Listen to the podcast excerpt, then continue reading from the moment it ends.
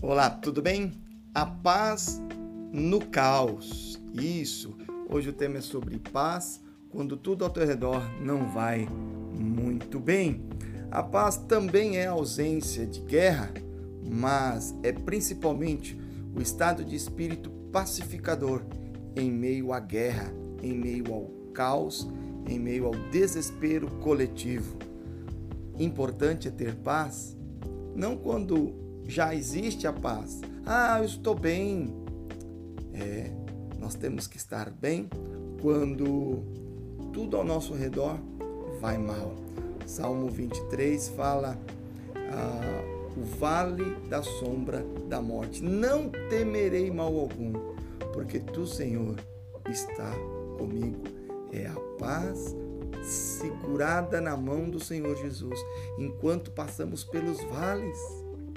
A paz, ela é necessária não paz sobre paz, não luz na luz, mas luz é relevante quando está a escuridão e ela vem clarear o ambiente.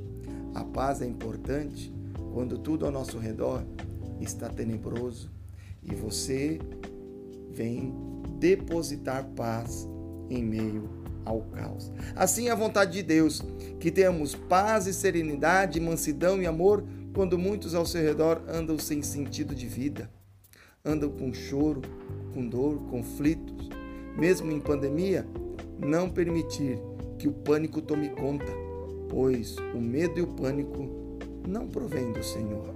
O que vem do Senhor é a paz e o amor. Deus, através do Espírito Santo, concede a todos que busquem a verdade e a paz, como descrita no Evangelho de João, e assim eu quero deixar essa palavra para você.